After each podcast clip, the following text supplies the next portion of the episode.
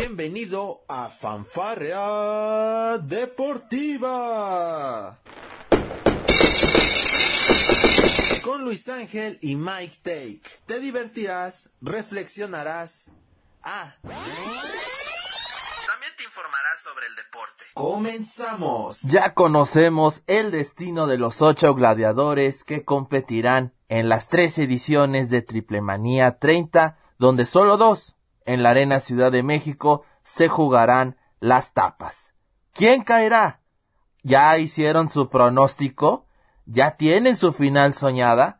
Esto y más lo estaremos analizando en Fanfarria Deportiva. Muy buen día tengan todos ustedes, les habla Luis Ángel y para mí es un placer que me estén acompañando en un episodio más de Fanfarria Deportiva, ya lo saben, a mi estilo, con mis propias palabras y aquí saludándonos, saludándolos, perdón, desde la ciudad de Puebla. Qué frío hace aquí en Puebla, la verdad es de que eh, los que me escuchen de, de, la República Mexicana y por supuesto los que estén en, en otros países y a los cuales los agradezco, y es de que ya saben que este tema del podcast ayuda a que a que podamos estar en contacto, a que puedan escuchar mis ideas sobre lo que acontece en el deporte gracias a Spotify, a Google Podcast, a Apple Podcast, por supuesto, y demás plataformas de audio. Bueno, pues agradecerles, y sí, con el frío, con mucho frío aquí en la ciudad de Puebla, como les he comentado, y ahorita que vengo viendo, se me olvidó este traerme mi tacita de,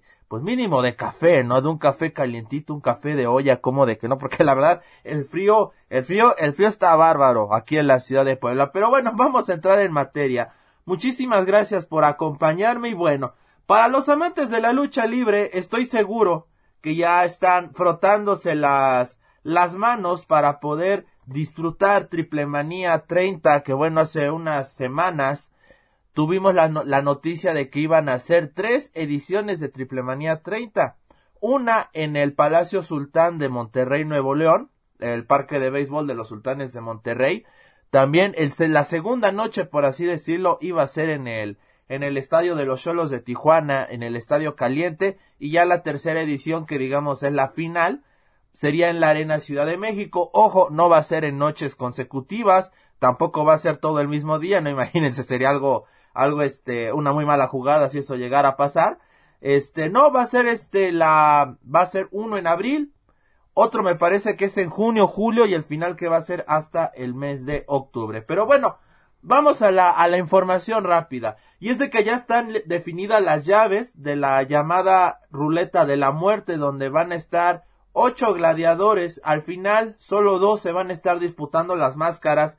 Y bueno, fue una gran noticia para lucha libre de AAA dar estos nombres, todos muy conocidos, eh, seis de la vieja guardia, si así lo podemos llamar, y dos, digamos, de los no nuevos talentos, porque ya tienen muchos años en la, en la lucha libre, pero que bueno, obviamente son mucho más jóvenes, ¿no?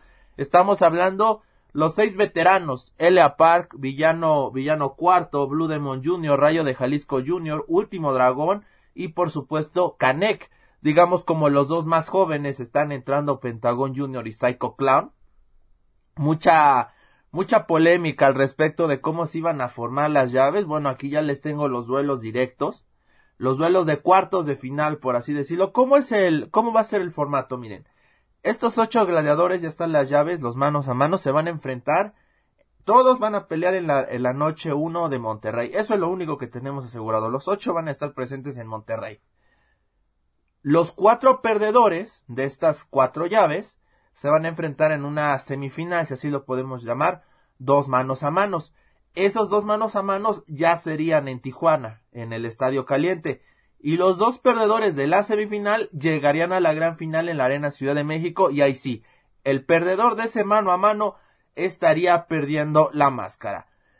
¿Quién les gusta para los, retos, para los retos al final? Yo creo que eso va a ser muy interesante. Miren, podríamos hablar a estas alturas de, de favoritos para, para que salven la tapa. Me parece que hay llaves, este, un tanto parejas y estilos que, bueno, va a llamar mucho la atención el, poder ver. Miren, vamos a tener en una de las llaves a Elia Park enfrentando al villano cuarto. La dinastía Mendoza contra la dinastía real. Elia Park ya sabemos que es uno de los luchadores que con los años ha envejecido como los buenos como los buenos vinos, es una realidad, es un portento de luchador que se gana la gente con su carisma tan particular y Villano Cuarto, bueno, un este un viejo lobo de, de mar sin lugar a dudas, dirían por ahí de las viejas glorias del toreo de cuatro caminos y bueno, va a ser un combate muy pero muy interesante. Yo creo que por ritmo es Elia Park el que el que brinda como el que brinca, perdón, como como favorito para poder salvar la la tapa en esta ocasión. Como ya les he comentado, los cuatro perdedores de estas llaves estarán llegando a, la, al estadio caliente, mientras que los vencedores, digamos, ya estarían salvando la máscara, así que pues ya no tendrían cabida en este, en estos combates de apuestas que pueden tener otras apariciones en Triple Manía, por supuesto que puede ser. Digo, van a ser tres carteleras. Vamos a ver qué sorpresas nos tiene Lucha Libre Triple A, porque la verdad es de que son gladiadores muy, pero muy interesantes que pueden estar en cualquier parte de la cartelera. No les voy a detallar mucho al respecto de lo de los encuentros individuales, ya tendremos tiempo para hacerlo. Esto es solamente una pequeña entrada y es de que pues bueno, de aquí a abril todavía no, nos quedan varios meses y muchas cosas pueden suceder.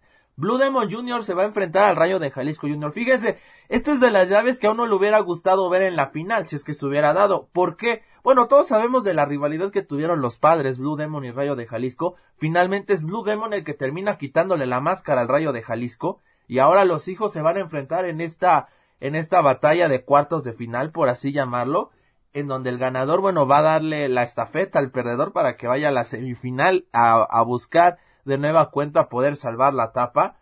Este, eh, dos luchadores de muy veteranos. Tuvimos a Rayo de Jalisco Junior apenas en Triplemanía Regia.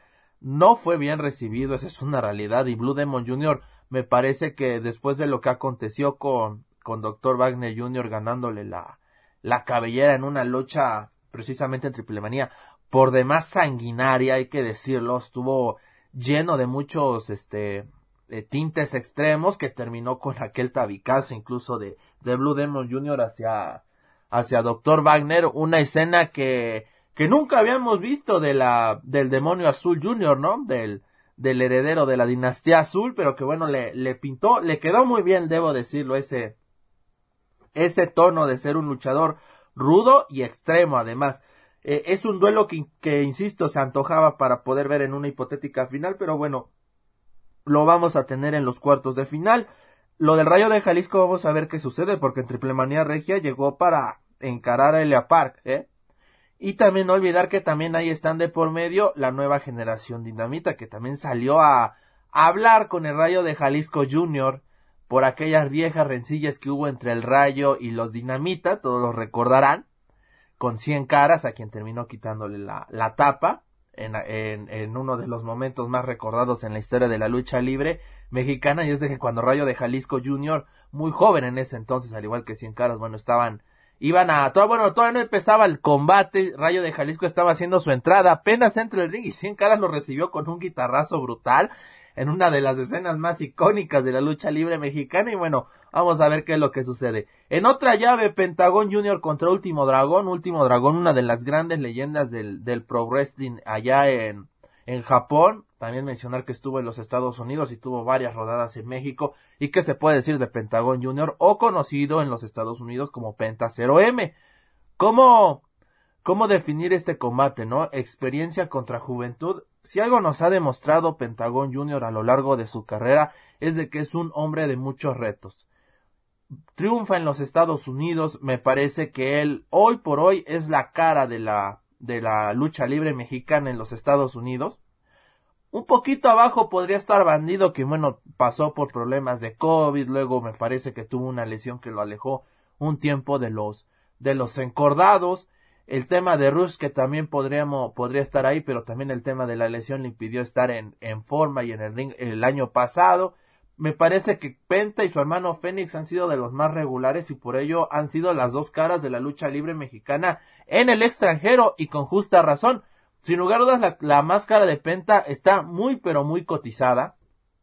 Le dio un nuevo valor al, al, al, no, al mote de Pentagón, un mote que bueno, muchos en la lucha libre mencionaban que estaba maldito. Bueno, Penta eh, le dio un giro por completo a la identidad de Pentagón y pues bueno, Muchos ya han olvidado aquella vieja rencilla que había entre Pentagón y Octagón, encarnada ahora en los juniors, no se han podido topar por, por temas de, de empresas.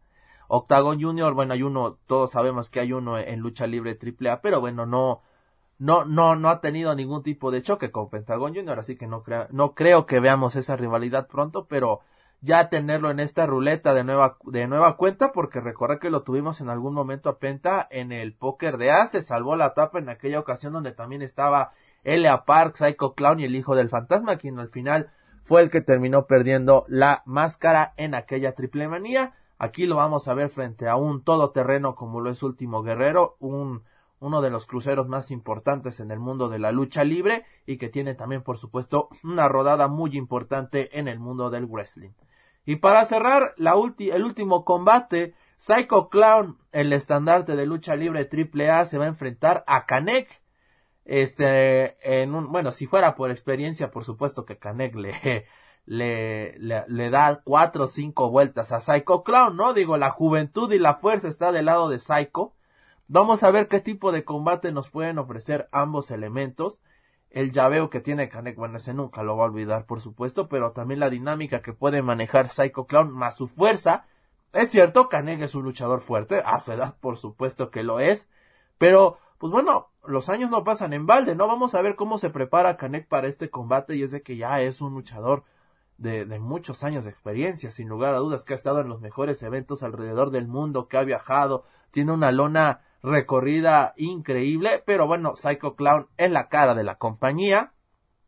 Este, yo de primera mano puedo decirles que me parece que Psycho va a salvar la, máscara, va a derrotar a Kanek y bueno, vamos a, a, verlo a Kanek, al príncipe Maya, lo veríamos en Triple Manía, en la segunda edición de Triple Manía 30 que se llevaría a cabo en la, en el Estadio Caliente de los Cholos de Tijuana.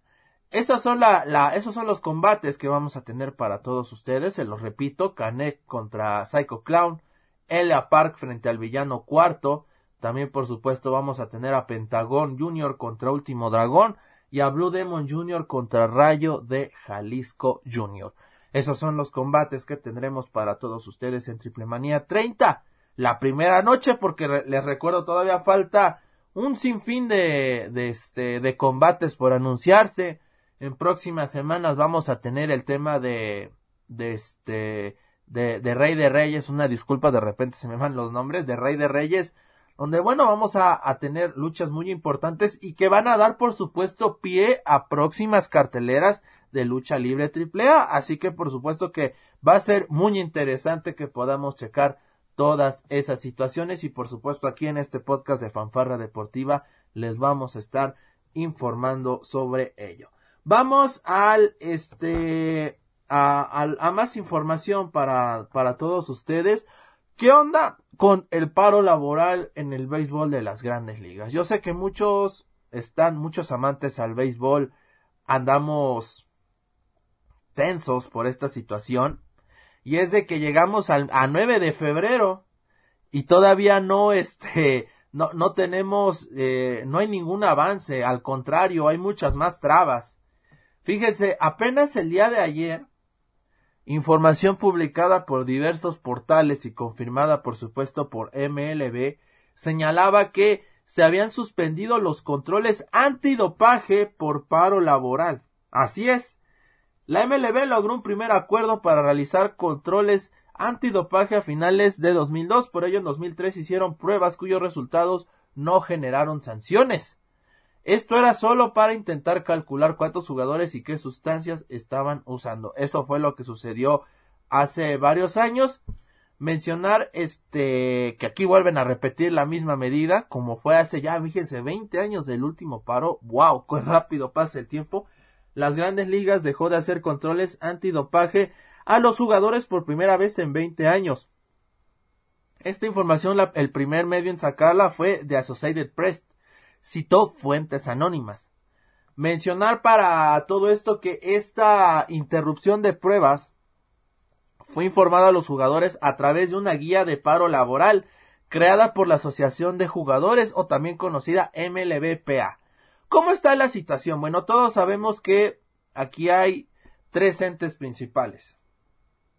MLB, este, los dueños de la MLB y del otro lado el sindicato de jugadores. ¿Qué es lo que piden más los jugadores? Pues bueno, entre grandes cosas, lo que piden es el tema del dinero. ¿Cómo se va a manejar el nuevo contrato colectivo entre jugadores y dueños de la MLB?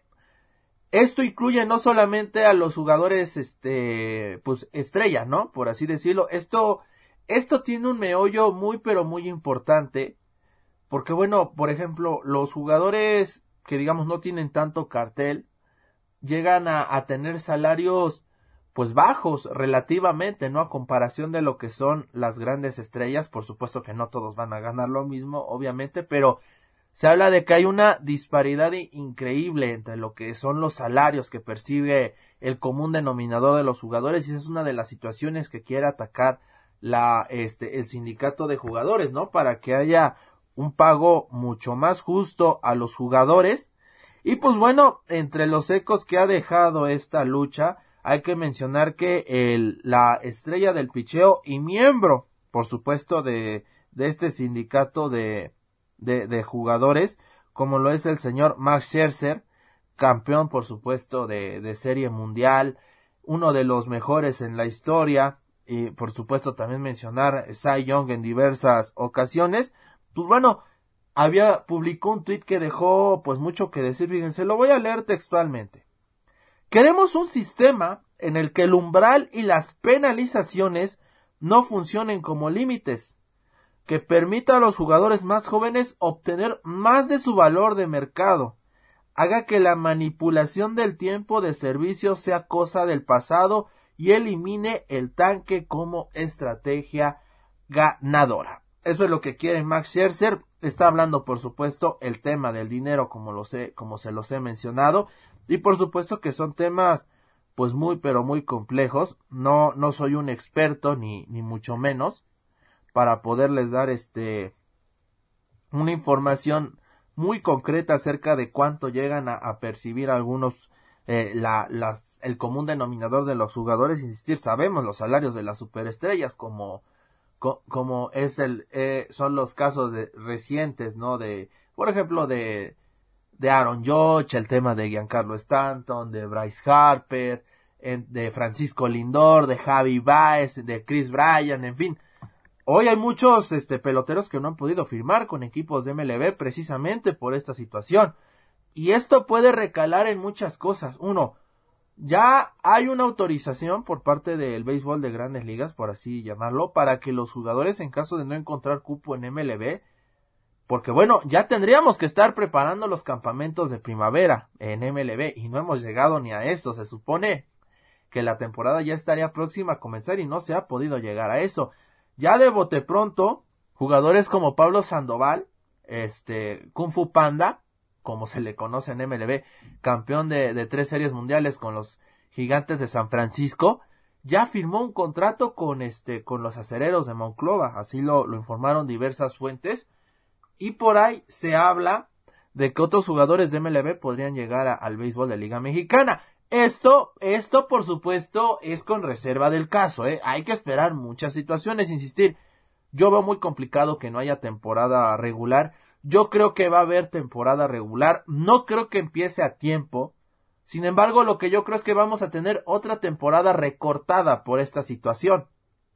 Que tengamos, que hay un 2022 sin béisbol de grandes ligas, yo francamente lo veo muy, pero muy complicado. Pero bueno, pensando en la situación más fatalista, recordar que hace muchos años en béisbol de grandes ligas, o igual una, una huelga que hizo que no hubiera béisbol en los Estados Unidos, y esto hizo que varias estrellas de aquel entonces jugaran en el béisbol mexicano y se y, rompieran una cantidad de, de récords impresionantes en el béisbol mexicano, algunas de ellas siguen vigentes.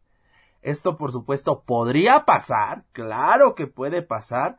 Se ve complicado, insisto, me parece que ninguna de las dos partes quiere quiere que esto suceda, pero sí se quiere llegar a un buen acuerdo, porque estaríamos hablando de que se firmaría un acuerdo colectivo por muchos años. Y pues bueno, eh, los jugadores estarían cargando con esa cruz para próximas generaciones que quieran dedicarse al béisbol de las grandes ligas. Eso es lo que hay al momento con respecto al paro laboral que hay en el béisbol de las grandes ligas. Mencionar para todos ustedes aquí en esta cotorriza en fanfarria deportiva que bueno, ya estamos este a pocos días de que se lleve a cabo el Super Bowl número 56 entre los bengalíes de Cincinnati y los carneros de Los Ángeles. He estado subiendo una serie de videos ahí a mi TikTok oficial, Luis Díaz Anavia, ahí me pueden buscar, con algunos datos curiosos acerca de esto. También ahí me la paso haciendo payasadas, no se crean. También sirve para eso, como de que no. Y pues bueno, este, mencionar respecto a este tema del paro laboral, una última información que les tengo aquí, fíjense, este, este, esta información es fugaz, ¿eh? MLB y la Asociación de Jugadores se van a reunir el próximo viernes, pero según fuentes no van a discutir los, los desacuerdos más grandes que hay. Así que bueno, vamos a ver qué es lo que va a suceder. Entonces yo no sé de qué van a hablar, ¿no? de acuerdo con información de Evan Drelich del Athletic, el sindicato y los dueños están pactados a reunirse este viernes, pero no a discutir los grandes desacuerdos, sino para hablar sobre temas económicos no vitales, como modificaciones al draft e incluso algunas bonificaciones para los novatos, que son temas también muy puntuales en la agenda del béisbol de los Estados Unidos. Pues bueno, siguiendo con este tema, ya están los bengalíes de Cincinnati en la en en Los Ángeles, obviamente los Rams también ya están en casa, ya se están preparando. Hay mucho hay mucho dilema por el tema de cómo va a ser van a ser los Bengals de Cincinnati para poder detener a las bestias defensivas que tienen los carneros de Los Ángeles. Entendamos bestia en este contexto como alguien fuerte, alguien imparable en ese contexto, no no vayan a pensar que es, motivo de, de, burla ni nada de eso, no. Ay, yo respeto esa línea ofensiva que tienen los carneros de Los Ángeles, la verdad es que es impresionante. Y pues bueno, sí tendría que haber preocupación en Joe Burrow, aunque él apenas en conferencia de prensa, para, en las primeras palabras que dio para los medios de comunicación previo al Super Bowl, él mencionaba que confía mucho en su línea ofensiva para poder, para que hagan su trabajo. Vamos a ver qué, qué tanto llega a ser cierto eso, porque cubrir, este, hacer que no te llegue Leonard Floyd, Von Miller y por supuesto el tema de Aaron Donald, que es el gran líder de esta defensiva de los Rams, va a ser muy, pero muy complicado. No imposible, pero sí complicado. La ventaja la tiene en muchos aspectos los carneros de Los Ángeles, pero bueno, al final eh, todo se va a ver en el, en el terreno de juego, en los emparrillados. Y pues bueno, con esto ya estamos prácticamente cerrando esta emisión de, de podcast para todos ustedes con esta información que les, que les tengo. Ya en unos días, en unos días, fíjense, no, este, este no es un canal de cine ni mucho menos, pero no sé ustedes, pero la verdad, como este tema se acerca del 14 de febrero, ¿por qué no ir a ver una película romántica? de comedia romántica, de comedia romántica. Y pues bueno, va, se va a estar estrenando ya en próximas fechas la, el filme Cásate conmigo, donde sale Jennifer López, Owen Wilson, y también sale Maluma, como de que no, el cantante de, de, de música urbana o de reggaetón, como usted quiera llamarlo. Sabemos que va a tener, seguramente va a tener muchas vistas esta película. El tema de Maluma es este, en la música y que ha escalado ya hasta el cine en esta ocasión con esta película con J. Lo, pues llama bastante la atención. Yo la verdad la voy a ir a ver porque a mí me encanta cómo actúa Owen Wilson. Creo que es uno de los mejores actores en el tema de comedia que ha habido en, e, en los Estados Unidos.